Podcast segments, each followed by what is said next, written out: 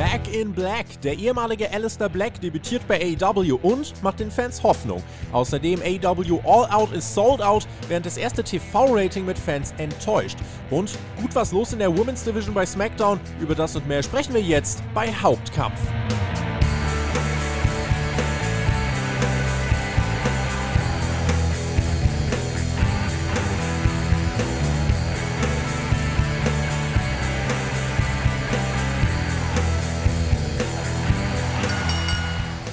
Ist die Woche der Fan-Rückkehr. Für AEW, ihr habt es an der Themenauswahl schon gehört, viel zu besprechen. Auch WWE macht sich jetzt bald wieder auf Tour und bietet hoffentlich ähnlich viel Gesprächsstoff.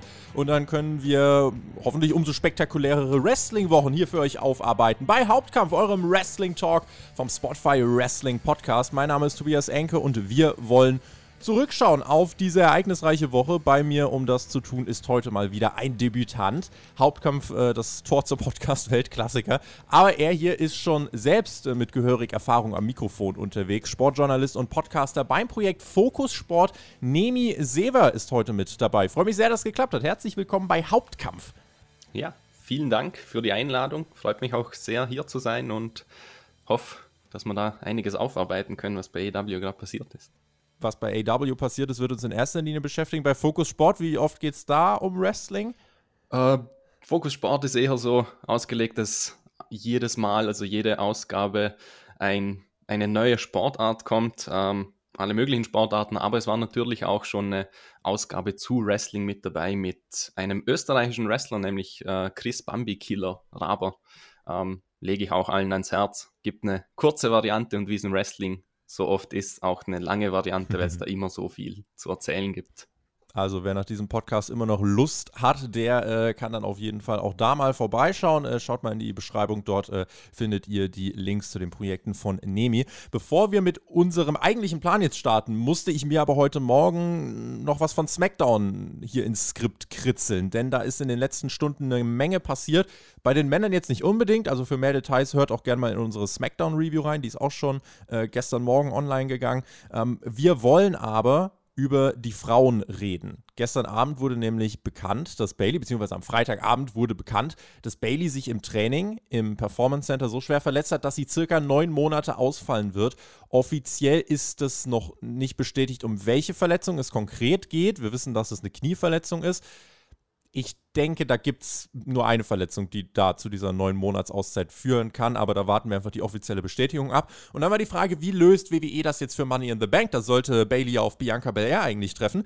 Diesen Title Shot bekommt nun Carmella, die zuletzt zweimal gegen Liv Morgan bei SmackDown verloren hat. Und das findet kommenden Freitag statt bei der ersten SmackDown-Ausgabe mit Fans in Houston, Texas. Soweit erstmal das Geschehen rund um Bailey. Ihr, äh, Nemi, wünschen wir gute Besserung und ich fände es, glaube ich, sogar ganz cool, wenn sie vielleicht in einigen Wochen ans Kommentatorenpult zurückkehren könnte, weil der Zeitpunkt für die Verletzung ist halt, also er ist grundsätzlich beschissen, weil jede Verletzung beschissen ist, aber jetzt so kurz vor dem Fan-Comeback ist das nochmal doppelt bitter, finde ich. Ich würde Bailey deswegen ganz gern sehen, wie sie mit Pat McAfee Michael Cole pisackt. Von mir auch, äh, ja, gute Besserung an Bailey natürlich. Ähm, ich persönlich schaue ja eigentlich gar kein WWE mehr, wobei ich immer wieder mal, mal was mitkriege. Äh, Gerade bei Bailey ist ja doch sehr viel gelobt worden für ihre Arbeit auch, dass sie das alles gut gemacht hat. Deshalb für die äh, Damen-Division bei der WWE wahrscheinlich ein großer Verlust. Ähm, wie du sagst, am Kommentatorenpult wäre natürlich eine gute Möglichkeit, um das alles zu überbrücken. Ähm, vor allem sie ist jemand, die das auf jeden Fall kann. Ähm, und ansonsten, ja, hofft man halt einfach, dass sie ein gutes Comeback dann vielleicht auch hat. Was ich jetzt gelesen habe, sind es ja acht, neun Monate oder so. Wäre ähm, wahrscheinlich rund um WrestleMania genau, dann nächstes eben, Jahr. Ne? Dann könnte sie da halt ein gutes Comeback feiern, stimmt. Und was ist noch passiert bei SmackDown? Es gab eine NXT-Offensive und das ist gut, denn das Women's Roster bei SmackDown ist arg dünn besetzt. Es gab eine Vignette, die Tony Storm angekündigt hat. Plus, wir bekamen ein Überraschungsteam. Äh, die ehemaligen NXT Women's Tag Team Champions Tegan Knox und Shotzi Blackheart trafen auf die aktuellen Women's Champions Natalia und Tamina. Es war kein Titelmatch, aber die NXTler haben das, oder die ehemaligen NXTler, wie wir jetzt vielleicht sagen können, haben das in einem sehr kurzen Match in drei Minuten mal eben gewonnen, sahen dabei durchaus gut aus. Freut mich insbesondere insbesondere für Tegan Knox, die einen sehr langen Weg hinter sich hat, auch Knieverletzung. Ich denke, wir sind uns einig, frischer Wind tut dem Women's Roster gut. Die Frage ist halt, versinken die drei oder versinken, ja, doch die drei, Tony Storm, Tegan Knox und Shotzi Blackheart, verschwinden die dann irgendwie im Einheitsbrei oder schafft WWE es da jetzt äh, zur Fanrückkehr wirklich mal Kapital aus ihrem Talent zu schlagen? Ich meine, Nemi, sie haben jetzt in drei Minuten die SmackDown oder die, die Women's Tag Team Champions besiegt. Ist ja schon mal was. Ja, ähm, wie gesagt, bei mir ist WWE so unten durch ähm, aufgrund vieler Tatsachen, äh, unter anderem sowas wie NXT-Call-Ups, die einfach, da wird nie Kapital rausgeschlagen. Ähm, wie gesagt, äh, ja, das ist bei WWE üblich. Vielleicht gibt es so ein paar ähm, Positivbeispiele. Mir fällt jetzt halt niemand ein. Ähm, aber das ist auch so ein Debüt, bei dem man sagt, ja, drei Minuten, ähm, wie kann man ein Debüt machen, einfach in drei Minuten, das bringt äh, ihnen nichts, das bringt den Gegnerinnen nichts, die Zuschauerinnen und Zuschauer haben einfach gar nichts davon. Ähm, ja, halt, ich weiß nicht, wo man damit hin will. Vor allem gleich gegen die Champions zu gewinnen, ist halt auch so eine Sache. Oder warum dürfen sie auch gegen die gleich dran, ähm, auch wenn es jetzt kein Titelmatch war. Aber theoretisch müssten sie ja jetzt schon im Titel geschehen sein, ähm, was ja auch irgendwie strange wäre nach mhm. dem ersten Call-Up.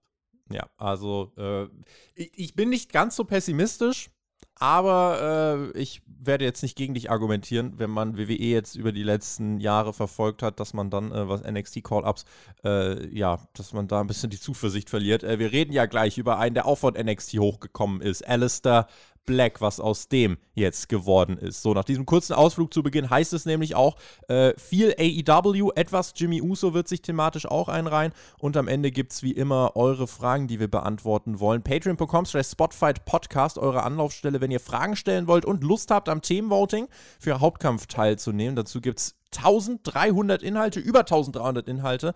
Das alles schon ab 3 Euro im Monat. Äh, da seid ihr dabei und könnt unser Projekt damit unterstützen. Also schaut gerne mal vorbei. Den Link findet ihr auch in der Beschreibung.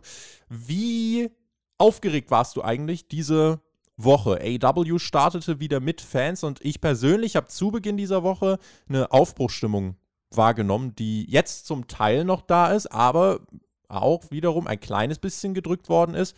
Ähm, Großteil dominiert aber immer noch so dieses, endlich geht's wieder los. Ähm, werden hier gleich drüber sprechen. Wie sieht es jetzt bei dir aus? Vergleich Anfang der Woche und, und jetzt? Wie steht es um die Euphorie? Mir geht es da genau gleich wie dir. Entschuldigung.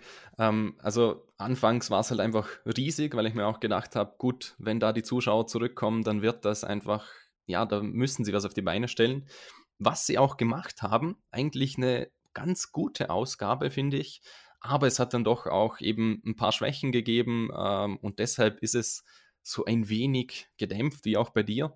Ähm, wobei ich mich trotzdem auf die nächsten Wochen freue, ähm, vor allem eben mit vollgepackten Stadien ähm, und ja, bin gespannt, was sie noch draus machen, weil die letzten paar Wochen waren dann doch etwas mau, muss ich sagen. Überbrückungswochen, ähm, ja. Ja, eben. Und da hat man auch gemerkt, dass das Überbrückungswochen waren. Mhm. Ähm, aber ich denke, dass da schon was auf uns zukommen wird, die nächsten paar Wochen, vor allem mit Blick auf All Out dann in ein paar Monaten. Ändern wir bei Blick das I und machen ein A daraus. Dann sind wir bei Black und damit beginnen wir Nämlich mit dem, was die Fans in Ekstase versetzt hat. Einfach weil es niemand hat kommen sehen. Alistair Black, aka Tommy End, äh, aka Malachi Black, debütierte am Mittwoch bei AEW Road Rager.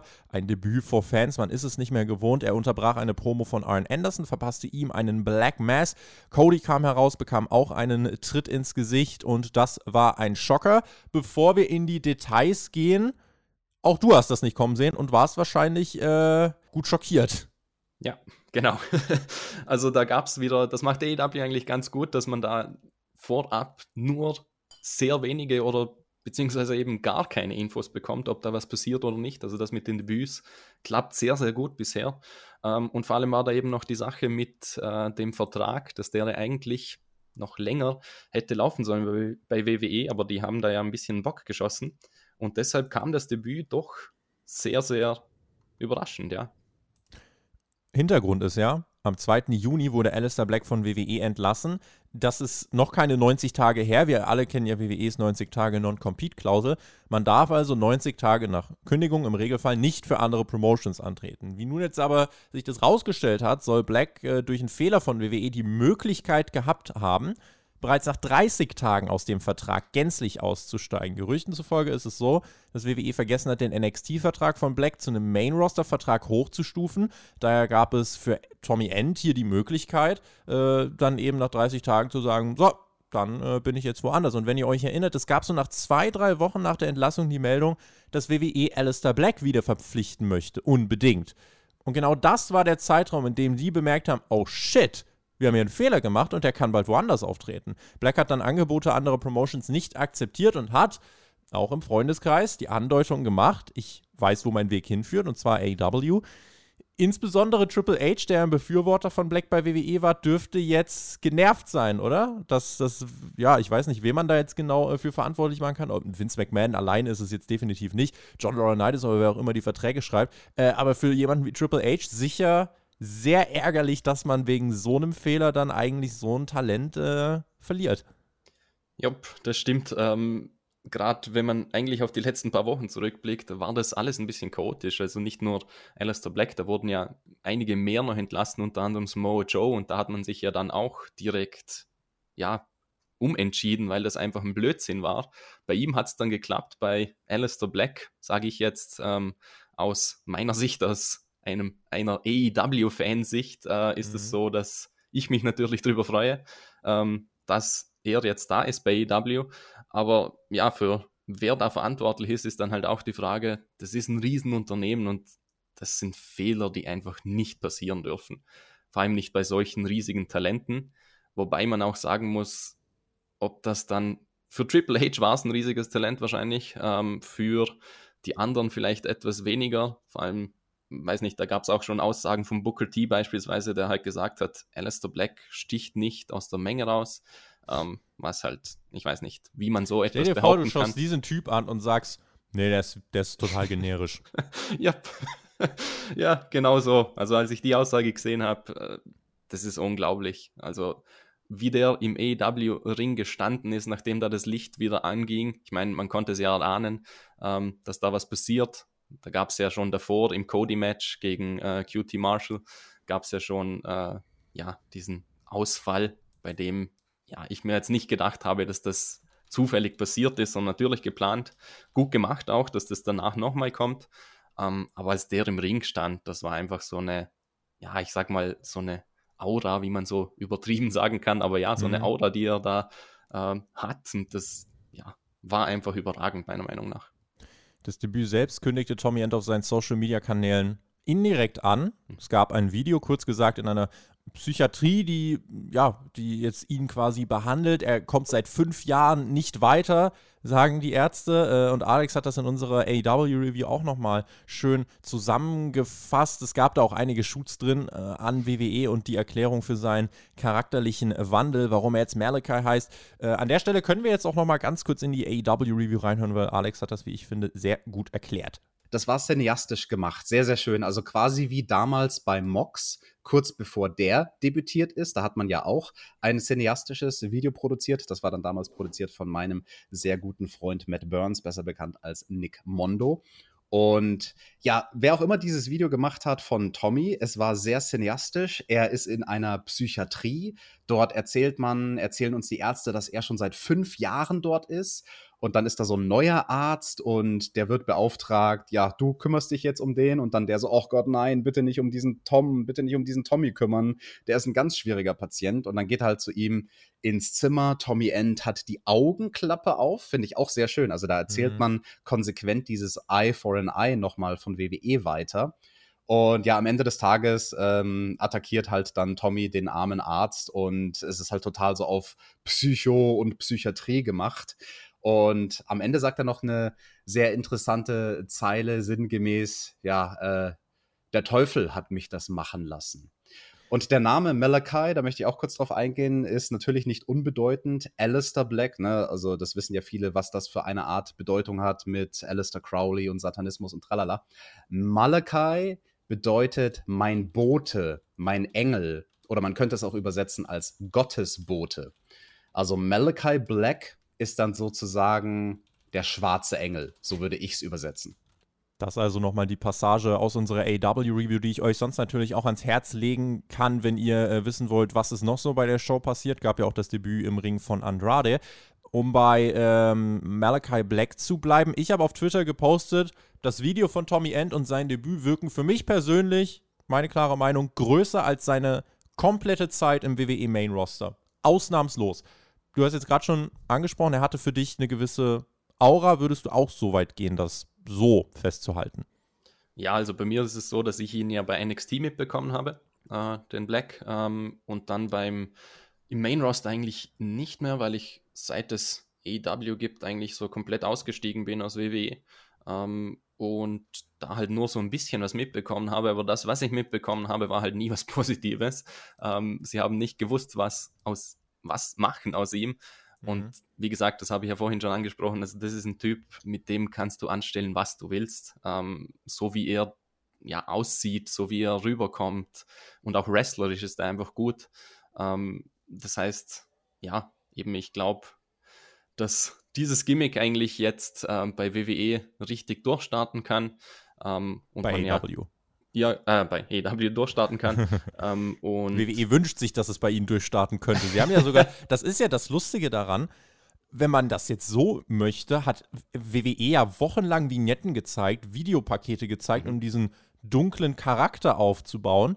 Und dann gab es mal diese eine Attacke gegen Big E, die hat eh fast keiner mehr auf dem Schirm. Und jetzt auf einmal äh, debütiert Alistair Black dann, äh, beziehungsweise debütiert dann Malachi Black bei AW. Also das ist ja doch mal so ein Faktor, wo du denken kannst, weil du hast das Timing ja vorhin angesprochen, der wurde wochenlang aufgebaut bei WWE im TV, wurde einmal gesehen gegen Big E und dann war er direkt weg. Und das ist halt, äh, ja, aus ja. WWE-Sicht dann eben doppelt unverständlich vor allem ist er eigentlich gut aufgebaut worden. Also ich habe jetzt die auf, als Vorbereitung auf den Podcast jetzt nochmal die Videos ähm, angesehen, äh, die man da bei Smack, äh, SmackDown eben gezeigt hat.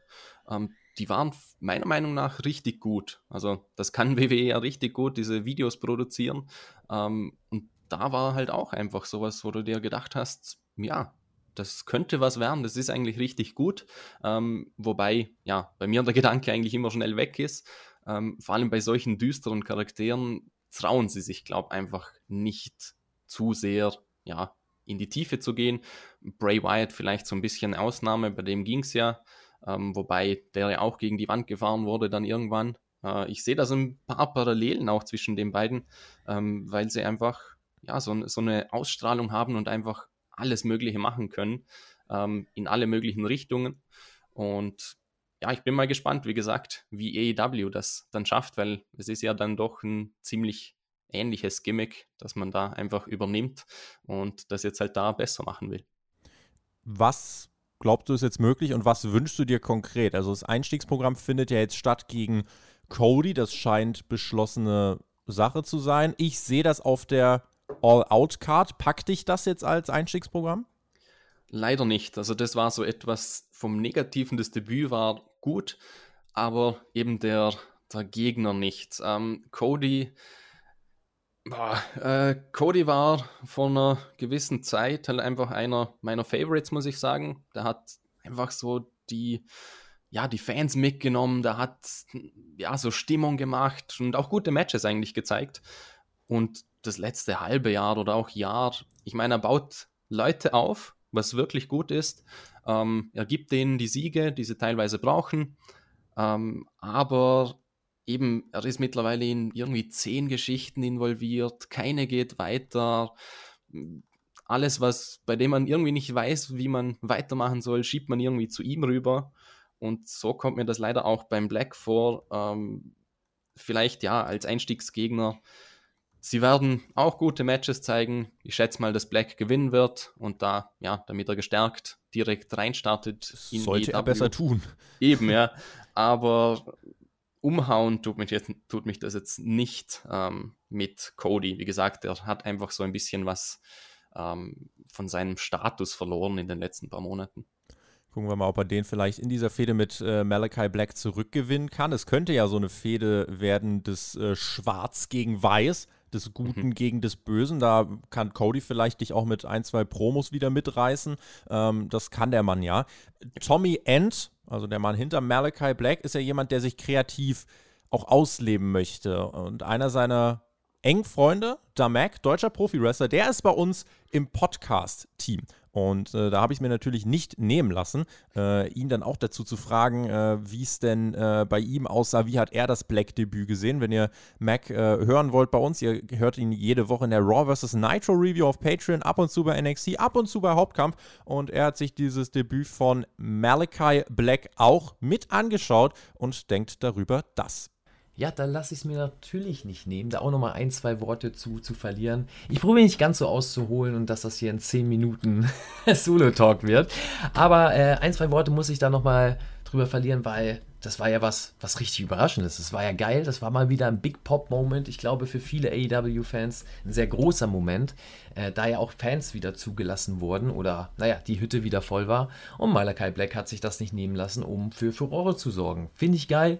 Cooler Typ. Äh, ich kenne ihn ja auch noch aus alten Zeiten. Heißt, äh, in der Indie-Szene äh, viele Monate on the road zusammen verbracht und auch viel Spaß im Ring gegeneinander und miteinander gehabt ähm, und ist auf jeden Fall ein Mann, der noch für Furore sorgen wird. Er hat jetzt äh, nochmal einen neuen Anstrich bekommen. Durch die WWE ist er nochmal deutlich gereift und äh, hat auf jeden Fall, ja, soll ich mal, die, sage ich mal, dieses Star-Appeal bekommen, was ihm vorher in der Indie-Szene vielleicht noch gefehlt hat. Aber die Skills hatte er schon immer. Er war schon immer unique in dem, was er gemacht hat und ist dadurch rausgestochen. Und ich glaube, auch bei AEW wird er für Furore sorgen und dort auch ja, eine Marke hinterlassen. Ich bin gespannt, wo es hingeht, auch wo es mit seinem Gimmick hingeht weil ich denke, hier kann er sein Gimmick mehr ausleben, was er sich da für die WWE eigentlich in den letzten Wochen vorgestellt hat. Ähm, ja, und bin gespannt, was dann noch so kommt in den nächsten Wochen. Also, Liebe geht raus, Grüße gehen raus und ich hoffe, äh, ihr wart mindestens genauso hyped wie der TJ und der Tobi dabei. Äh, ich finde es einfach nur geil und freue mich, dass da die Karriere weitergeht für ihn. Lieben Dank an Mac und äh, liebe Grüße. Schönes Wochenende, mein Freund. Wir äh, waren auf jeden Fall in der AW Review gehypt. Du hast gerade auch schon gesagt, bei dir überwiegt äh, klar das Positive. Ja, es gibt diesen kleinen Negativpunkt mit Cody, aber insgesamt sind wir uns ja einig.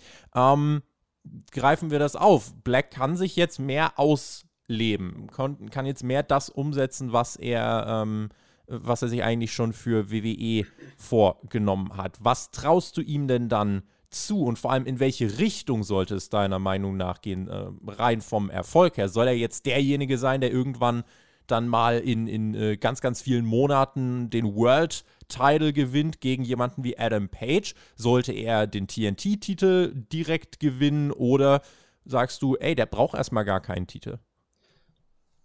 Schwierige Frage. Ähm, da ist vieles möglich. Ähm, ich habe mir eben auch schon Gedanken gemacht, mit wem er fäden könnte, was er machen könnte. Ähm, ich glaube, dass er den World Title beispielsweise nicht direkt braucht. Ähm, nicht, auch den TNT-Title nicht unbedingt. Ähm, gerade mit diesem Gimmick ist halt einfach viel möglich, was Geschichten anbelangt. Ähm, auch Fäden. Ich sehe da beispielsweise Darby Allin, der ja auch so ein eher düsteres Gimmick hat. Das könnte passen. Ähm, äh, Black hat ja auch so eine bisschen härtere Gangart, sage ich mal. Fehde mit Moxley wäre da drin ähm, oder Matches mit Park oder Omega könnten natürlich auch einfach 5-Sterne-Matches werden. Ähm, oder die Dream-Matches hier raus. Ja, ja das wären eben die Dream-Matches. Ähm, und ansonsten, wenn es auf einen Titel zugeht, dann würde ich ihn vielleicht zuerst den TNT-Titel gewinnen lassen. Ähm, ich weiß nicht, wer dann zu der Zeit, wann auch immer das passieren soll, der Titelträger ist, aber auch ein Match mit Miro wird mich anmachen. Ich glaube, Down the Road wird so aussehen, dass äh, Miro den Titel an Jungle Boy verliert, dass Kenny Omega den Titel an den Hangman verliert und gerade so irgendwie diese Fehde Black gegen Hangman, so der Hangman hat es dann geschafft, seine Selbstzweifel zu überkommen. Auf einmal kommt dieser psychisch labile Malachi Black und destabilisiert ihn komplett mit Mindgames und nimmt ihn den World Title ab. Das wäre eine krasse Fehde. Malachi Black als äh, ja, skrupelloser Killer, der den Jungle Boy ja, von den Lianen schneidet. Das kannst du theoretisch auch machen. Äh, oder er gewinnt eben erstmal wirklich gar keinen Titel und äh, hat jetzt erstmal ein paar Fäden, in denen wir seinen Charakter kennenlernen. So, eine Fehde gegen Moxley zum Beispiel braucht keinen, äh, die, die braucht keinen Titel oder so, genauso wenig wie eine Fehde gegen Pack. Also du hast da gerade schon einige Sachen aufgezählt, äh, sodass ich der Meinung bin, hier geht in alle Richtungen was. Äh, ich bevorzuge erstmal die ohne Titel, weil du hast gerade so viele, die du eigentlich gerade mal langsam Richtung einen Titel Titel pushen müsstest, äh, dass Malachi Black da jetzt auch noch ohne auskommt. Wir nehmen äh, direkt mal noch die Fragen von Patreon mit rein, die zum Thema passen. Aloha hat dort nämlich geschrieben, meint ihr, dass AEW mit dem ehemaligen Tommy N versucht, ein erfolgreiches Dark-Gimmick zu etablieren? Der erste Versuch mit dem Stable um Awesome Kong und Codys Frau, sowie bei der WWE alles um Bray Wyatt, das schien ja eher schief gelaufen zu sein. Anscheinend ist das ja ein gewisser Wunsch äh, von manchen Fans, dass zumindest eines dieser Dark-Gimmicks, wie der Undertaker zu sehen ist. Ähm, und daran knüpft auch die Frage von Sebastian an. Der hat geschrieben: Glaubt ihr, dass man Tommy End in die Richtung übernatürliches Gimmick ähm, bringen will oder eher auf die multiple Persönlichkeitsstörung abzielt? Was wäre euch lieber? Auf seinem Instagram-Video kann man meiner Meinung nach in beide Richtungen gehen. Ich persönlich finde beide Richtungen mega interessant, würde die multiple Persönlichkeitsstörung aber vorziehen, dass sich hier auf längere Sicht mehr Möglichkeiten anbieten, weiterzumachen. Wie sieht es bei dir aus? Wollen wir den Undertaker? Wollen wir den Psycho Black? Worauf hättest du Bock?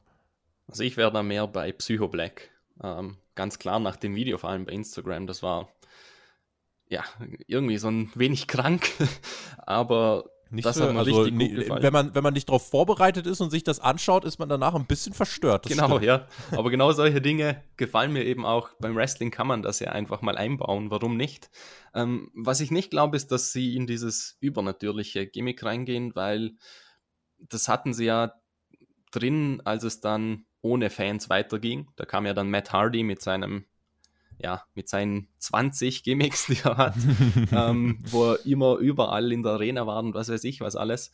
Ich glaube, da hat man sich schon ganz gut ausgetobt, was das anbelangt und will jetzt halt einfach so ein düsteres Gimmick drin haben.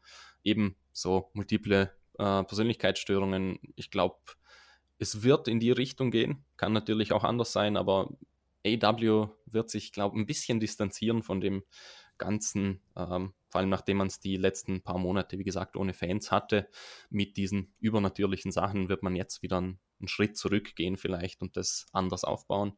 Ähm, was die, was die ja, Dark Gimmicks anbelangt, äh, da war ja auch Dark Order mal drin. Äh, die hat man ja auch so creepy aufbauen wollen, ganz am Anfang. Ähm, dann, ja, hat sich das ja ein bisschen verlaufen.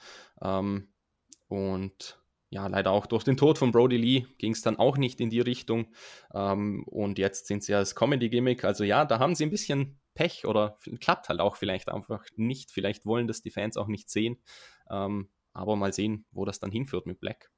Wobei die Dark Order natürlich so die Kurve bekommen hat, dass sie zumindest, also klar, es ist jetzt nicht mehr dieses komplett düstere Gimmick, dafür ist es jetzt halt ein Gimmick, was die, was die Fans ähm, mhm. mögen, also das auf jeden Fall. Äh, multiple Persönlichkeiten, ich denke dann auch immer direkt so an Mick Foley, Cactus Jack, Dude Love. Wollen wir sowas von, von Malachi Black sehen, dass er einen Malachi hat, einen, einen Alistair und einen Tommy und keine Ahnung. Äh, ich finde, was er auf jeden Fall darstellen sollte, ja, ein moderner finsterer Charakter, wenig bis keine Verbündete. Ähm, warum ich aber kein komplett übermenschliches Gimmick sehen will, die Produktion auch ganz einfach bei AW ist noch nicht so gut wie bei WWE. Mhm. Gerade wenn es um Segmente geht, die nicht aufgezeichnet sind, sondern live in der Halle stattfinden. Das Inszenieren von Momenten und Entrances gelingt AW manchmal, aber in meinen Augen ist man der Herausforderung noch nicht so gewachsen, dass man Black da jetzt irgendwie äh, so richtig übernatürlich inszenieren kann. Ähm, aber er kann auch ein düsterer Charakter sein, äh, sollte jetzt aber zum Beispiel keine Undertaker-Nachmache sein. Ich finde, das tatsächlich ist dann auch eher, äh, das wäre dann eine billige Lösung, einfach zu sagen, so, wir kopieren jetzt den Undertaker. Nein, ich glaube, das will auch er gar nicht, sondern er will eine eigene, moderne, düstere Welt schaffen, er sollte jetzt, weiß nicht, er muss jetzt auch keine, äh, keine Ringpfosten anbrennen und Blitze einschlagen lassen und auf dem Friedhof chillen. Er darf aber mal zum Beispiel das Licht flackern lassen. Er darf kryptische Botschaften senden. Aber das sollte man nicht komplett auf die übermenschliche Schiene äh, da sollte man nicht komplett auf die übermenschliche Schiene gehen. Er soll auch im Ring noch ein passabler Fighter sein. Ähm, das ist jetzt keine leichte Gratwanderung. Insofern bin ich auch gespannt auf eure Kommentare. Schreibt uns gern, in welche Richtung ihr äh, sehen wollt, wie Alistair Black sich hier auslebt, beziehungsweise Malachi Black, ihr wisst alle, dass wir uns an diesen Namen noch ein bisschen gewöhnen müssen. Ich bin auf jeden Fall gespannt und empfinde Vorfreude. Black wird seine ersten Matches bestreiten, sollte die dominant gewinnen. Und dann auch gegen Cody, habe ich auch gerade schon gesagt, muss am Ende äh, gewinnen. Sein Charakter soll jetzt weitererzählt werden. Gern darf man die Story mit der Psychiatrie auch aufgreifen, dieses Video, und dann äh, auch einfach mal schauen, wie die Fans auf ihn reagieren. Jetzt auf Tour. Wie reagieren 4.000, 5.000 Leute auf ihn? Denn äh, er hatte jetzt so eine wirkliche Topstar-Ausstrahlung bei seinem Debüt. Das hatte er bei WWE höchstens mal bei NXT. Und wenn wir uns da anschauen, bei NXT und diesen Ansatz weiterverfolgen, dort hat er zum Beispiel fast gar nichts gesagt. Also seine, wie viele Wörter er in seiner ganzen NXT-Zeit gesagt hat, das kannst du auf eine halbe A4-Seite packen. Ähm, finde, das kann man weiterverfolgen und es braucht auch irgendwie einen kreativen Filter. Nicht zu allen Ideen sollte man Ja und Arm sagen, sondern ich finde, es sollte schon neben Tommy End auch noch ein, zwei Leute geben, die die kreative Richtung des Ganzen im Auge behalten, weil ich spreche aus eigener Erfahrung, wenn man sich richtig in ein Projekt vertieft, kann man manchmal äh, den Blick fürs große Ganze verlieren. Also das Sprichwort, man sieht den Wald vor lauter Bäumen nicht mehr, ist nicht äh, ganz falsch. Insofern, ähm, ein kreativer Filter sollte es da geben, der sagt, hey, warte, äh, lass uns das mal ein bisschen ändern, ähm, damit es nicht zu verrückt wird. Aber ansonsten denke ich, ähm, können wir uns auf die Zukunft mit Malachi Black bei AW freuen. Ja, auf jeden Fall. Also ich, auf jeden Fall. ähm, und ich glaube auch alle anderen werden ihren Spaß an ihm haben. Und wie du sagst, dieser Filter wird, glaube ich, gegeben sein. Also AW hat das ja eigentlich ganz gut gehandhabt bisher, was ja kreative Freiheit anbelangt und dass sie halt dann doch auch noch ein paar Ideen mit einbringen. Ähm, ich bringe da nochmal das Beispiel Darby Allin. Also der macht ja auch seine eigenen Sachen, ähm, seine eigenen Videos und so weiter und das hat ja perfekt geklappt eigentlich. Ähm, und worauf ich noch äh, eingehen wollte, ist Black, weil du das erwähnt hast mit den Title Shots ähm, gegen Hangman oder gegen Jungle Boy. Ich weiß nicht, wie sie Black einsetzen wollen. Ob der jetzt Face oder Heel wird, aber nach den Fanreaktionen muss der einfach ein, ein Face sein, weil ich glaube, die Fans werden da einfach egal wie er tut und was er macht, wird er nicht ein Heal sein, außer eben, ja, wenn er da ein Title-Match gegen Hangman oder gegen Jungle Boy bekommt, das sind Hast so halt Sachen. immer die Möglichkeit, ihn ja auch als Badass zu inszenieren. Ich meine, äh, der Undertaker hat ja auch, äh, ich weiß nicht, klar, der Undertaker war zum Beispiel auch immer ein Face-Charakter, aber trotzdem einfach so diese düstere Badass-Ausstrahlung, die kannst du auch nehmen, um einfach zu sagen, ey, der Typ ist skrupellos. Also Jim Ross hat zum Beispiel die, äh, die, die ziemlich coole Line gebracht bei dem Debüt. If you ask me, this guy has the eyes of a trained killer. Und das war zum Beispiel, finde ich, eine gute Line, weil jetzt können die Fans den halt feiern, wenn sie Bock haben. So, und äh, der wird halt die Heels kaputt machen, der wird halt aber auch die Faces kaputt machen. Und ich finde, wenn man diese Tweener-Rolle, die eine Herausforderung ist, äh, wenn man die mit Gimmicks machen kann, dann sind solche Gimmicks definitiv eine Möglichkeit. Auf jeden Fall. Also da würde ich auch, Tweener bietet sich da auf jeden Fall an. Ähm, aber wie gesagt, ich bin da ein bisschen so skeptisch, was das anbelangt bei den Fans, vor allem bei AEW ist ja bei Moxley irgendwie gleich. Ich meine, mittlerweile ist er doch in die Face-Schiene gegangen. Aber da war am Anfang auch so dieser, ich verprügle einfach alle, auf die ich gerade Lust habe. Kenny halt Omega genau war zum Beispiel am Anfang auch Face und John Moxley war sein Gegner und das hat auch funktioniert. Ja, stimmt. Und deswegen, genau, äh, deswegen können wir jetzt auch äh, sagen, dass die Zukunft uns da Bock machen wird und ähm, wollen den Haken machen an diesen sehr ausführlichen Blog zu äh, Malachi Black, aber der musste dann in dieser Woche sein. Bleiben bei AW und äh, gehen damit zu All Out denn da hieß es im Presale, tausende Tickets sind verkauft worden und im offiziellen Verkauf waren das dann am Freitag die restlichen Tickets, die in wenigen Minuten weg waren. Also All Out mit 10.000 oder 11.000 Fans ist sold out. Das sind gute Nachrichten für AW. Das zeigt, Kaufkraft der Zuschauer ist vorhanden und ich habe auf Twitter schon geschrieben, wenn ich jetzt frech wäre, könnte ich darauf verweisen, dass es für Money in the Bank noch mehr als 100 Karten gibt, aber ist jetzt nicht unser Thema. AEW hätte mit All Out glaube ich, ziemlich sicher auch 15.000 bis 20.000 Tickets verkaufen können. Findest du, man sollte da für die nächsten Jahre für die Pay-per-Views wirklich mal größere Arenen in Angriff nehmen. Jetzt kommt ja bald die AEW Stadion Show im September. Ähm, sollten auch die Pay-per-Views zunehmend in größeren Arenen und vielleicht auch jährlich einmal in einem Stadion stattfinden? Oder sagst du nein, AEW soll sich jetzt erstmal auf dem Niveau stabilisieren, dass sie solche Arenen ausverkaufen können?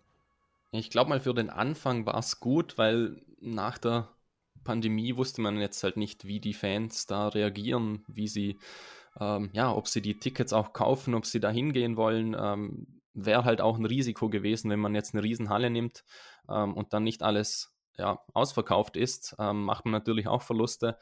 Und ähm, ist vielleicht auch fürs Image nicht so gut. Also wenn man einfach nicht zeigen kann, dass man ausverkauft ist, so ist das ja einfach nochmal eine Riesenwerbung für EW.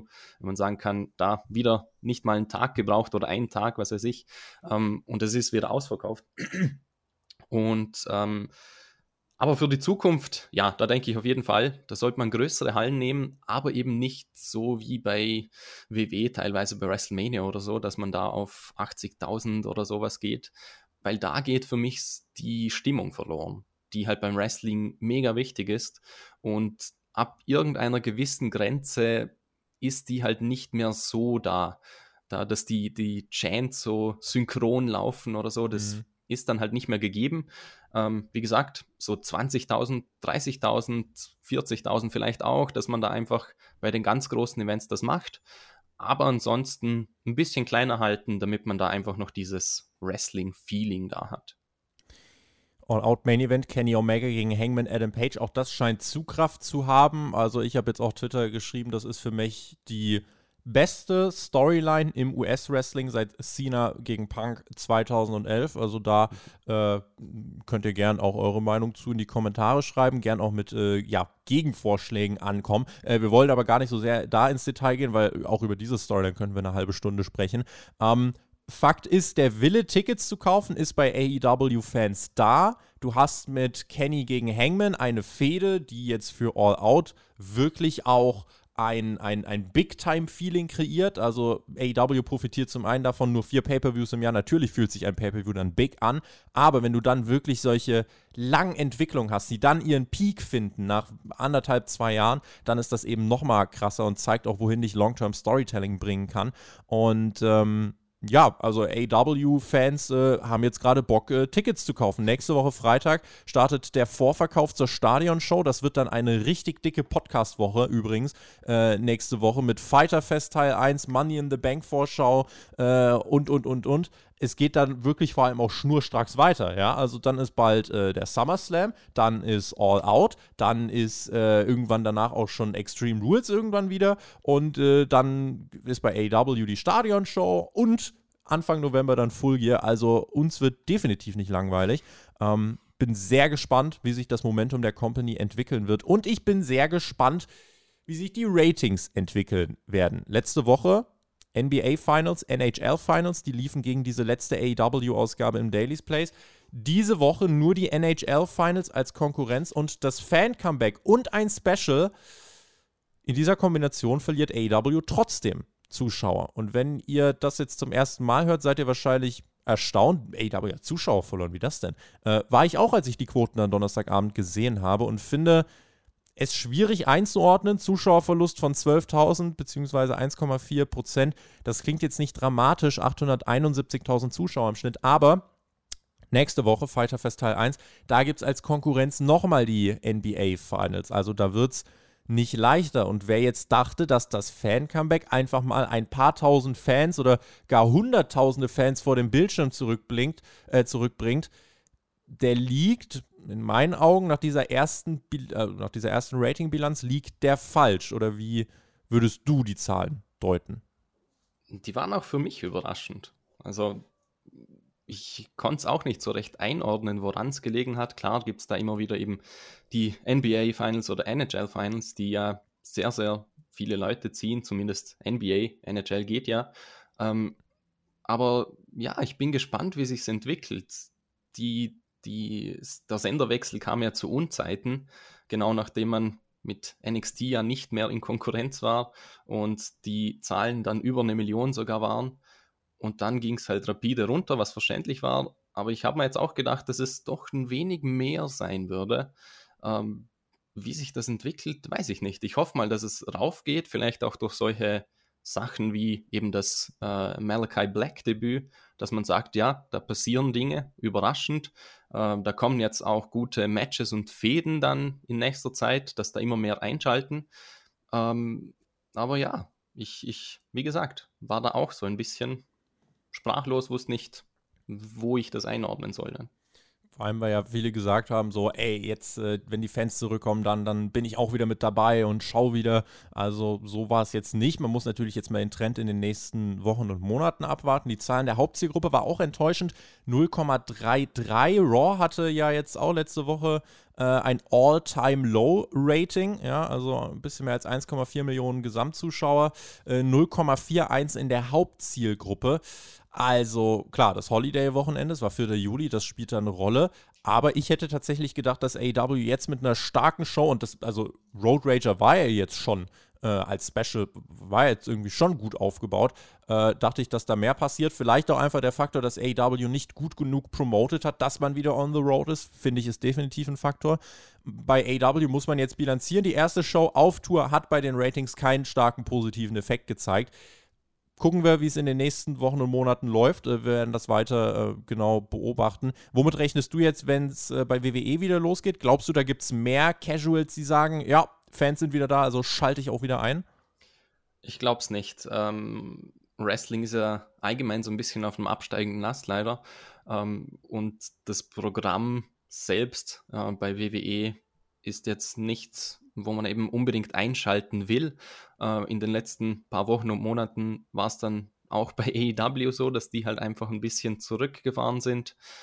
Das Problem ist dann auch, die Leute wieder zurückzubekommen. Ich glaube, das unterschätzen viele, denken sich viele, ja, jetzt geht es wieder los, da schalten eh wieder alle ein.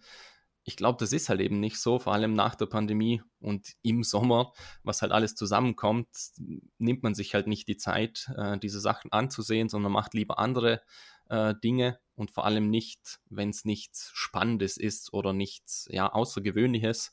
Bei AEW sind es jetzt halt diese Specials, die aneinandergereiht sind. Da bin ich auch nicht ein großer Fan davon, ähm, weil es einfach zu viel wird irgendwann. Wenn da vier Specials kommen, dann ist keines so richtig speziell. Ähm, und drum, wie gesagt, bin ich einfach gespannt. Vielleicht bringt es ja doch was, ähm, sowohl bei WWE als auch AEW, dass die Fans zurück sind, dass die Stimmung machen und dass man dann halt äh, Wrestling noch lieber ansieht. Schreibt uns auch gern, wie es bei euch da draußen ausschaut. Äh, habt ihr jetzt vor, wieder mehr zu gucken oder findet ihr es auch legitim, dass äh, vielleicht Wrestling dann wirklich einfach jetzt Popularität verloren hat und ähm, jetzt vielleicht der Effekt der Fanrückkehr sich gar nicht so in den Ratings bemerkbar machen wird. Wir werden das, wie gesagt, in den nächsten Wochen ähm, beobachten. Ich fand Dynamite diese Woche gut und normalerweise projizieren sich gute Shows in den Folgewochen mit guten Ratings. Wir haben da definitiv ein Auge drauf schieben jetzt dann vor den Fragen nochmal einen ganz kleinen äh, WWE-Block ein, beziehungsweise einen Jimmy Uso-Block. Der wurde nämlich erneut, äh, ich glaube 2013 das erste Mal, danach äh, hat sein Bruder Jay getroffen, dann 2019 Jimmy wieder und jetzt 2021 wieder. Äh, es geht um zu schnelles Fahren mit zu viel Alkohol am Steuer. Und ich denke, wir sind uns alle einig, Fahren am Steuer geht einfach nicht. Du gefährdest dich, du gefährdest das Leben anderer Menschen. Gab auch Berichte, dass hohe WWE-Offizielle enttäuscht gewesen sein sollen. Zu Recht, wie ich finde. 500 Dollar Strafe ja, der hat jetzt niemanden umgebracht, aber er nimmt halt ein großes Risiko in Kauf. Also ist jetzt auch mehr ein Delikt als ein Ladendiebstahl, ne? Ja, auf jeden Fall. Ähm, und eben die 500 Dollar waren für mich auch so ein kleiner Witz eigentlich. Ähm, und auch ansonsten, die Usos fallen schon länger so ein wenig negativ auf, eben vor allem Jimmy. Ich glaube, da war ja nicht nur diese Alkoholgeschichte, sondern auch irgendwelche Sachen mit Naomi. Bin mir da aber nicht mehr ganz sicher. Ähm, und wie man das jetzt handelt, du hast es ja gesagt, ähm, dass da im, äh, dass bei SmackDown heute Nacht eben er ja wieder aufgetaucht ist direkt, ohne irgendwas, ähm, was mich auch so, ja, ich weiß nicht, was ich davon halten soll. Eigentlich sollte das nicht passieren. Klar, er ist jetzt, glaube ich, in irgendeinem riesen Engel da drin mit äh, seinem Bruder und äh, Roman Reigns, aber dennoch schreibt ihn zumindest für diese Show raus. Und danach muss man halt schauen, wie man weitermacht. Aber für mich ist das halt beim ersten Mal schon schlimm genug, aber wenn sich solche Sachen dann häufen, wie du gesagt hast, da werden ähm, ja Menschen könnten da, ja, kann viel passieren ähm, ja. bei solchen Sachen und dass man das einfach so irgendwie auf die leichte Schulter nimmt. Ich weiß nicht, wie es weitergehen wird. Vielleicht schreibt man ihn ja jetzt demnächst auch raus durch irgendwelche Sachen. Ähm, wobei das für mich dann vielleicht auch schon ein bisschen zu spät ist, weil irgendwie im Nachhinein das noch zu machen, hm, komisch. Gibt jetzt Forderungen, Jimmy Uso sofort entlassen. In erster Linie, finde ich, äh, muss man mal festhalten, dieser Mensch hat ein Problem, ein ernsthaftes Problem, äh, bei wiederholten Vorfällen jemanden, der sich nicht im Griff hat, wenn er eine Flasche in der Hand hat, jemand, der sich selbst und andere in Gefahr bringt und nicht aus alten Vorfällen gelernt hat scheinbar. Und diesem Menschen sollte WWE in erster Linie erstmal helfen, finde ich. Ich erinnere mich daran, wie AW das zum Beispiel mit Jimmy Havoc geregelt hat, im Rahmen der Speaking-Out-Sache, als Havoc zugab, schlimme Dinge unter Alkoholkonsum schon getan zu haben, mhm. äh, weil er sich nicht im Griff hat. AW hat ihm eine gesamte Therapie gezahlt und ihn dann entlassen. So, Jimmy Uso hat jetzt, wie du gesagt hast, mit Roman Reigns einen ranghohen Verbündeten, wobei Reigns das sicherlich jetzt auch nicht geil findet. Aber ich bin der ganz klaren Meinung, äh, der Mann braucht Hilfe. Einfach, um ihn auch vor sich selbst zu schützen und auch andere vor ihm zu schützen. Ähm, deswegen sollte WWE da reagieren und es nicht einfach ignorieren. Was hat man bei SmackDown gemacht? Man hat ihn direkt dann wieder ja, gezeigt. Es gab scheinbar dann nur zu ja, Backstage gab es, als er da angekommen ist, vielleicht mal einen Rüffel, das wissen wir nicht. Aber finde ich als Reaktion, gerade für eine Company, die sich auch, keine Ahnung, alle zwei, drei Jahre mit Don't Drink and Drive eine große Kampagne dahinstellt, ähm, ja, finde ich, ist das dann, äh, ja, fängt mit D an, hört mit Opel-Moral auf, äh, finde ich nicht so cool dann. Nee, überhaupt nicht. Ähm, vor allem WWE hat ja selber so ein Riesenprogramm. Also es ist ja nicht so, als ob die den Leuten nicht helfen. Die haben ja auch schon ganz vielen Leuten einfach da ausgeholfen. Aber wie ich eben schon gesagt habe, sie sollten es halt nicht zu spät machen, weil ja, das Problem ist bekannt ähm, und ich hoffe einfach nicht, dass es vielleicht auch noch in so eine Richtung geht wie Jeff Hardy, bei dem man halt diese Probleme öffentlich in der Sendung dann auch dargestellt hat. Das wäre halt nochmal so die Spitze, was man nicht machen sollte. Ich hoffe halt, dass er einfach ein Programm kriegt von der WWE und rausgeschrieben wird jetzt und das halt irgendwie regeln kann. Wir regeln jetzt mal die Fragen, die ihr uns gestellt habt auf Patreon. Hannes hat uns geschrieben, NXT bietet zurzeit ein starkes Produkt, was allerdings eher wenig Beachtung findet. Call-Ups sind nicht mehr groß und der Indie-Markt nicht mehr ganz so attraktiv. Die Fluktuation, welche für viele spannend war, gibt es nicht mehr. Könnte eine Einbeziehung in den jährlichen Draft nicht genau der Mittelweg sein, den es braucht, um das Produkt wieder zu mehr Aufmerksamkeit und mehr Hype zu verhelfen, Nemi? Puh. ah, Drafts sind immer so eine Sache. Gerade bei, bei Wrestling Companies ist das für mich so, mm, passt nicht so ganz dazu. Ich weiß nicht, das ist, mm, hat man halt aus dem Sportbereich übernommen. Der NBA, NHL, wo auch immer, NFL. Ähm, und die waren für mich nie irgendwie spannend. Da gab es nichts Großartiges, weil schlussendlich hat sich das eh wieder verlaufen. Und die wurden rumgeschoben, wie man sie halt gerade gebraucht hat. Deshalb sind so Drafts nicht unbedingt mein Ding.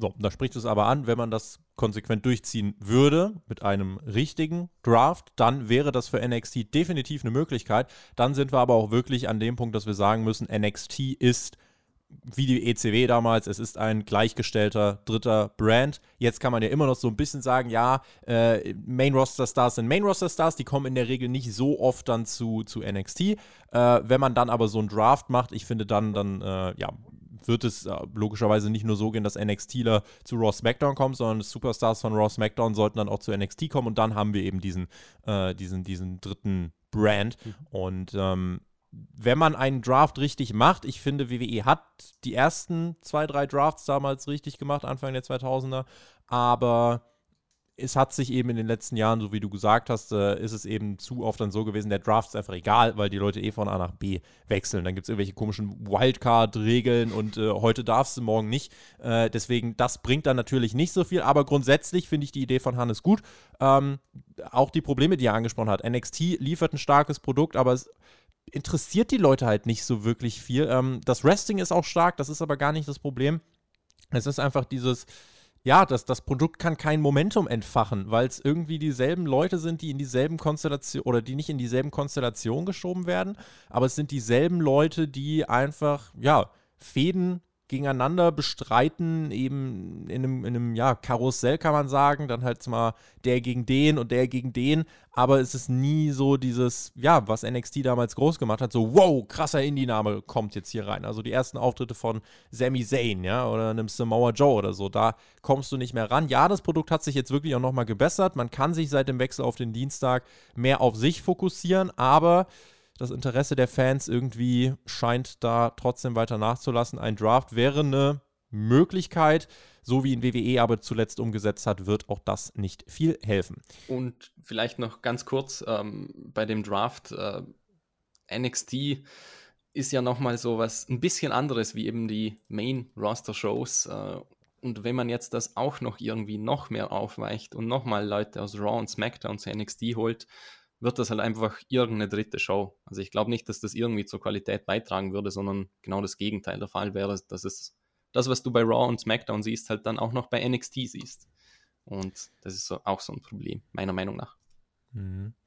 Tom hat uns geschrieben, Tobi, da man dich bei diesem WWE nicht mehr hört und ich weiß, du bist ein großer Baron Corbin-Fan. Mhm. Wie findest du die aktuelle Entwicklung von ihm Richtung Happy Corbin? Naja, was heißt Happy Corbin? Also ich muss sagen, äh, als ich jetzt die erste Stunde von SmackDown mal äh, geschaut habe in den Live-Reactions mit dem Herr Flöter und Marcel auf Twitch, ähm, als Baron Corbin da jetzt letzte Smackdown-Ausgabe rauskam und nicht mal mehr einen Theme-Song hatte, da musste ich schon lachen. Also da musste ich schon lachen, aber ich muss sagen, ich ergötze mich einfach daran im Moment, dass dieser Mann am Boden ist. Ich bin der Teufel, das wisst ihr, wenn es um Baron Corbin geht. Deswegen freue ich mich gerade, dass der Mann am Boden ist und äh, hoffe, Shinsuke Nakamura macht ihn ganz obdachlos. Und dann, äh, genau, kann Baron Corbin anfangen, Wrestling zu trainieren vielleicht, eine neue Karriere starten, ich weiß es nicht. So, äh, mit einem Augenzwinkern, nein, aber diese Charakterentwicklung im Moment äh, ist, schon, ist schon auf jeden Fall mal besser als das, was es davor war. Und die zweite Frage: Kann eine Becky Lynch alleine das Raw Women's Roster verbessern oder wird mehr benötigt? Ich glaube, es wird ein bisschen mehr sein, Nemi. Sie kann es auf jeden Fall verbessern, aber ob sie alleine da irgendwas machen kann, wage ich zu bezweifeln. Sie braucht ja auch Gegnerinnen dann immer wieder. Und wie du schon gesagt hast, da gibt es dann halt einfach diese Paar, die man hat und das wiederholt man dann ständig und irgendwann ist halt auch das ausgelutscht und dann braucht man halt nochmal was Neues. Ähm, ja, wie gesagt, sie ist eine riesen Wrestlerin, Riesenbereicherung für die Women's Division, aber allein kann sie da halt leider nicht viel ausrichten. Andreas schreibt, wann erwischt die große WWE-Kündigungswelle NXT UK? Das Produkt schaut fast niemand, aber es wird immer noch munter eingestellt. Gibt man der Show noch eine Chance, bis die Fans dort zurückkehren? Will man einfach nur Indies dort klein halten oder verhindert äh, schlicht der bessere Kündigungsschutz Entlassung und die Company weiß nicht, wie sie damit umgehen soll? Ich denke, hinter NXT UK steht weiter der Grundgedanke, äh, dass da nicht zu viel Momentum in den, in den britischen Ligen entsteht. Deswegen, äh, da wird weiter fleißig aus dem europäischen Wrestling verpflichtet, weil man einfach kann. Und ähm, gegebenenfalls fliegt man dann auch mal jemanden dann zu NXT und dann vielleicht irgendwann mal ins Main Roster. Aber ich glaube, der grundlegende Gedanke ist da einfach noch Monopol ausweiten. Ähm, deswegen, ja, ich denke, das ist einfach der Hintergedanke. Ja, unterstreiche ich so. KSS Media schreibt, äh, glaubt ihr, dass mit der Rückkehr der Fans bei WWE die Stories wieder besser werden und man sich mehr Mühe gibt? War es vielleicht einfach eine alles egal, Corona ist schuld Zeit? Ich denke, wenn, wenn du mit dieser Einstellung rangegangen bist, als Promoter, ja, Corona, dann rotzen wir halt jetzt hier so lange hin, bis es wieder normal ist, dann ähm, weiß ich nicht, dann ist das, finde ich, erstmal grundsätzlich nicht ganz so sympathisch. Ähm, zumal ja alle Worker sehr motiviert waren, trotzdem auch in dieser Zeit, so gut es geht, das Beste aus der Situation zu machen. Ähm, plus, wir müssen einfach mal jetzt vergleichen, wie war denn das WWE-Produkt vor der Corona-Zeit? Also, das war dann jetzt auch nicht so, dass wir komplett in Ekstase versetzt worden sind. Auch da, hört, hört mal unsere Reviews äh, von Raw irgendwie ähm, Januar 2020 oder so. Äh, da, da war jetzt auch nicht ne, maximale Ekstase, aber trotzdem äh, wird das, die Rückkehr der Fans wird natürlich ein Faktor sein, aber Trotzdem, WWE muss am Ende des Tages Storylines erzählen, auf die Fans auch reagieren können.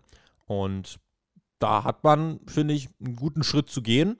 Aber ich sehe jetzt zumindest im, ja, mit Blick auf den SummerSlam 40.000 oder mehr als 40.000 Fans. Äh, es wird ja, Rückkehrer geben, auch mit großen Namen, ja, John Cena, Brock Lesnar möglicherweise, das äh, sind so Namen, die da gemunkelt werden. Und wenn WWE es richtig macht, kann man ein Momentum kreieren fürs eigene Produkt. Inwiefern man WWE das zutraut, das ähm, ja, ist dann jedem selber überlassen. Ja, ist bei mir ähnlich. Ähm, das Momentum ist bei mir, schätze mal, oder wie gesagt, ich schaue es nicht mehr, aber das Momentum ist dann halt für eine Ausgabe oder zwei da und dann ist das einfach wieder abgeflacht. Ähm, und wie du auch schon gesagt hast, wenn man mit so einer Einstellung reingeht und sagt, ja, während Corona müssen wir uns jetzt nicht großartig bemühen, wäre das auch komplett falsch, wobei laut den Aussagen von Triple H sind ja sowieso nicht sie schuld, sondern wir Fans und ja. Gut, ja, das ist halt, das ist halt nochmal bitter. Am Ende des Tages, WWE ist eine Company, die sich gerade steinreich gewirtschaftet hat und äh, ganz viel Geld bekommt. Und wenn man Bock hat, kann man das Ding einfach in drei, vier Jahren verkaufen und dann ist man raus. Ähm, je nachdem, wo, worauf, äh, worauf es da hinausläuft. Aber zumindest, WWE hat jetzt gerade Sachen, die Geld bringen. Und das inhaltliche Produkt, die Storylines sind es halt nicht sondern Content. Also gerade in den letzten Wochen Raw, auch wenn es mal eine kleine Besserung gab, ging es in erster Linie darum, an einem Montag mal drei Stunden Content zu produzieren. Und das war's. Und deswegen äh, ja, ist das dann inhaltlich nicht so fesselnd, möglicherweise. Hanno hat uns geschrieben, wo und wie kann man in Deutschland Dark Side of the Ring sehen? Das geht äh, tatsächlich, meine ich, nur über Folgen auf Amazon bzw. Amazon Prime. Ähm, aber jetzt gibt es nicht irgendwie hier in der Mediathek von Pro7 Max oder so, kannst du das nicht einfach gucken. Äh, auch auf Weiß kann man, glaube ich, äh, wegen Geoblocking nicht zugreifen. Insofern äh, Amazon da vielleicht mal die Anlaufstelle. Und Gude hat uns geschrieben, Review zu Rampage. Äh, kann man das von euch erwarten? Ähm, da wird es so aussehen, dass wir wahrscheinlich die ersten Shows mal ansprechen werden, aber eine regelmäßige Rampage-Review äh, glaube ich nicht, dass es die geben wird. Wenn da mal richtig dicke Sachen passieren, äh, ist Hauptkampf immer noch eine Möglichkeit, um das anzusprechen. Aber unser Podcast-Wochenplan, der ist so voll, ähm, dass wir dann jetzt erstmal ja, gesagt haben, äh, die ersten ein, zwei Rampage-Folgen, möglicherweise aber danach äh, werden wir, wenn was Wichtiges passiert ist, bei Hauptkampf oder bei der Dynamite Review drüber reden. Und wir haben auch geredet, und zwar eine ganze Menge über alles, was da in dieser Wrestling-Woche so passiert ist. Nehme vielen lieben Dank an dich und äh, bin gespannt, was unsere Hörer dazu schreiben, wie sie das Ganze um Malachi Black sehen, wie ihr den Charakter sehen wollt und ähm, ja, vielleicht auch, wie jetzt eure Wrestling-Sehgewohnheit sich ändern wird. Das ist in den nächsten Wochen, denke ich, definitiv ein Thema, was uns alle beschäftigen wird. Und ähm, ja, in diesem Sinne, Nemi, vielen lieben Dank, dass du dabei warst.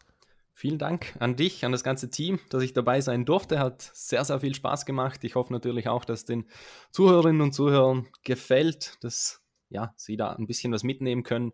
Und wie Tobi gesagt hat, schreibt das alles in den Social Media Kanälen auf die Seiten. Ähm, und ja, wie gesagt, Dankeschön. Schaut vielleicht auch mal bei mir vorbei. Wie gesagt, gibt einen Podcast zu Wrestling, gibt auch ein, ein zwei Blogbeiträge zu Wrestling, kann man auch mal lesen. Und ansonsten hören wir uns ja vielleicht irgendwann in Zukunft wieder. Dankeschön. Normalerweise spiele ich ja dann immer nochmal den Ball an den Gast zurück und lasse den dann die Abmoderation machen, aber deine Worte waren jetzt schon so gut gewählt, äh, da kann ich jetzt nicht nochmal was sagen und dir nochmal den Ball zu spielen. Deswegen werde ich jetzt hier den Deckel drauf machen, sage vielen lieben Dank fürs Zuhören. Äh, denkt dran, Patreon, wenn ihr uns unterstützen möchtet, gerade eine sehr gute Anlaufstelle, weil die nächsten Monate, so viel kann ich versprechen, es werden einige Dinge kommen, einige neue Sachen auch kommen, auf die ihr euch freuen könnt. Und ja, nächste Woche Money in the Bank. Es geht wieder los. Wir werden uns dazu natürlich selbstverständlich wirklich melden mit äh, ja, Vorberichterstattung, Nachberichterstattung, dies, das, Ananas. Und wir freuen uns auf das Fan-Comeback. In diesem Sinne, danke fürs Zuhören. GW, genießt Wrestling, bleibt gesund. Bis nächste Woche. Macht's gut. Auf Wiedersehen. Ciao!